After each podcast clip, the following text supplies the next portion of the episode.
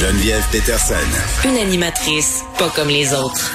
Cube Radio. Bon, j'avais envie de faire un petit suivi avec euh, Verdit Ravitsky, qui est prof de bioéthique à l'École de santé publique de l'Université de Montréal, sur la taxe vaccinale. On s'en était jasé là, lors de l'annonce. Euh, on boucle la boucle avec elle aujourd'hui, c'est ce que j'ai envie de dire. On sait que le gouvernement vient d'abandonner euh, cette idée-là, ce projet de loi, au profit euh, de plus de cohésion sociale. C'est ce qui nous a été dit. Euh, Verdit Ravitsky, bonjour. Bonjour. Bon, tout d'abord, euh, qu'est-ce que vous pensez de ce recul? Euh, je pense que c'est une bonne chose, bonne décision. Euh, je ne vois pas ça comme un changement capricieux de, de position, Mhm. mais plutôt comme une réaction, en effet, euh, par rapport aux chiffres. Moins d'hospitalisation, plus de personnes vaccinées. Mhm. On va dans la bonne direction et donc le gouvernement peut se permettre de euh, rouvrir graduellement, Mm. avec précaution, et de enlever en effet une mesure qui était extrêmement décisive, comme euh, François Legault vient de dire. Oui, puis il y a trois semaines, quand on, quand on s'était parlé de ce projet de loi, vous vous étiez pas du tout convaincu que c'était une bonne idée, là, non plus. Là. Si on, évoque la cohésion sociale euh, aujourd'hui, je pense que c'est pas anodin. Oui, en effet, il y avait pas mal, il y avait pas mal de résistance par rapport à cette Mhm. mesure. Si on compare la réaction à cette idée de contribution de santé à la réaction envers, par exemple, le passeport vaccinal, on voit la différence. La société a bien accepté le passeport vaccinal comme une nécessité à un moment donné, euh, tandis que cette contribution de santé a Mhm. touché vraiment un nerf. Je pense que euh, au Québec, euh, au Canada en général, on voit le droit à la santé comme une valeur fondamentale Mm. et l'idée qu'on va attacher une certaine punition euh, euh, à notre droit d'avoir accès Mm. à ce qu'il nous faut comme patient, euh, c'est mal vu par euh, pas mal de personnes. Euh, je, je pense que c'est une bonne chose de voir un leader, un, un décideur euh, qui écoute son public et qui prend une décision pas euh, juste pour euh, Mm. euh, appaisir le- le- les personnes qui crient, mais sur la base des chiffres en Oui, même mais j'ai envie de dire, par contre, euh, Madame Ravitsky, là, on est revenu en arrière concernant la vaccination obligatoire du personnel de la santé. Là, on revient en arrière sur la compensation santé. Euh, on a ce siège actuellement à Ottawa, euh, des gens qui s'apprêtent aussi à se diriger du côté de Québec et les gouvernements qui sont très frileux, là, justement, à mettre leurs pieds à terre. Euh, Il y, a- il y a vraiment beaucoup de gens qui pensent que les, les gens qui sont anti-vax sont en train de gagner, finalement, qu'on leur accorde un peu trop d'importance, là.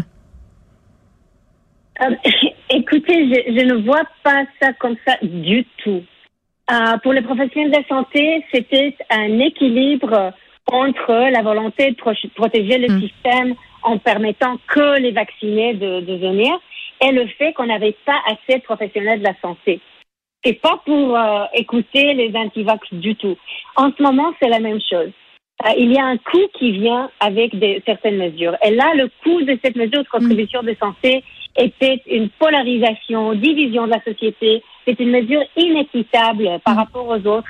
Donc, c'était une, c'est, c'est vraiment une bonne chose parfois euh, de changer de direction sur la base de chiffres, de données et de valeurs de société. C'est ce qu'on fait tout au long de la Oui. pandémie, c'est de changer les positions euh, d'une manière qui est basée sur euh, la science, les données euh, à, à certains mom- moments et les valeurs, l'équilibre entre des valeurs. C'est exactement ce qu'on fait depuis deux ans et ce qu'il a fait aujourd'hui. Euh, je pense que ça, ça démontre euh, un gouvernement qui est responsable euh, et qui voit euh, le big picture, pas seulement la santé publique, mais Ouais, toutes les ça. valeurs de la société. Ben oui, cette histoire euh, de cohésion sociale, euh, bon, évidemment, c'est une stratégie en ce sens-là. Je pense que c'est une bonne stratégie. Je suis assez d'accord avec vous. Euh, parlons du passeport vaccinal. Euh, bon, euh, plusieurs avaient souhaité que ça soit étendu au commerce non essentiel. On a attendu beaucoup avant de l'imposer. Je pense qu'on comprend pourquoi. Là, Euh, c'est maintenant chose faite. Est-ce que c'est assez? Puis je, je vous dis, là, moi, je, je fréquente euh, assidûment euh, certains commerces et je dois vous dire que le passeport vaccinal n'est pas toujours demandé. Écoutez, le, le niveau d'utilisation de cette idée ou de cette notion de passeport vaccinal dépend des chiffres. Je reviens Oui, c'est toujours les chiffres. au point de données. Oui. Si on a un bon taux de vaccination de la société, notre système de santé est bien protégé, fonctionne bien, on peut alléger. On peut dire uniquement restaurant où on enlève le masque, ou uniquement gym, etc.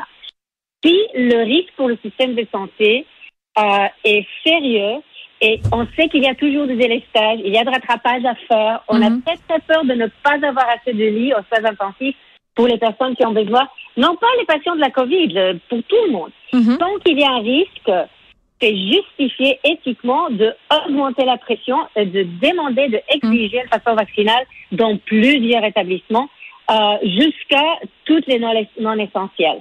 Là, au Québec, en ce moment, on est à mi-chemin.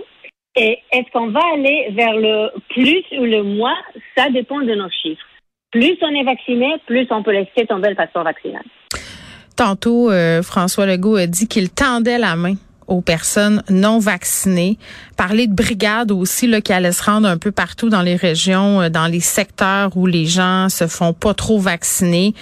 Dit qu'il était déçu justement euh, par ce 61% le 61% de Québécois qui sont allés chercher leur troisième dose. Euh, comment on fait? Parce que la main tendue, j'ai l'impression que les gens qui refusent la vaccination ne la veulent pas vraiment. Donc, ça serait quoi la stratégie pour ramener les gens, pour justement qu'on réussisse à, la recréer, cette cohésion sociale-là qui en ce moment s'effrite pas mal, disons-le? Merci pour cette question parce que ça, ça me donne l'occasion de dire quelque chose que je trouve extrêmement important. C'est le fait que ce groupe de personnes non vaccinées par choix n'est pas homogène. C'est pas un groupe où tout le monde a les mêmes raisons, le même contexte, la même identité euh, communautaire. C'est très varié. Il y a une toute petite minorité à l'intérieur de cette minorité qui est vraiment anti-vax, euh, peut-être même euh, quelques personnes qui sont violentes. On a vu le discours de la haine mm. cette fin de semaine. c'est dangereux pour la société. C'est vraiment pour, pour cette minorité, peut-être il n'y a rien à faire et la main tendue ne va servir à rien. Ben, mais on faut apprendre à vivre avec eux, dans le fond, c'est ça?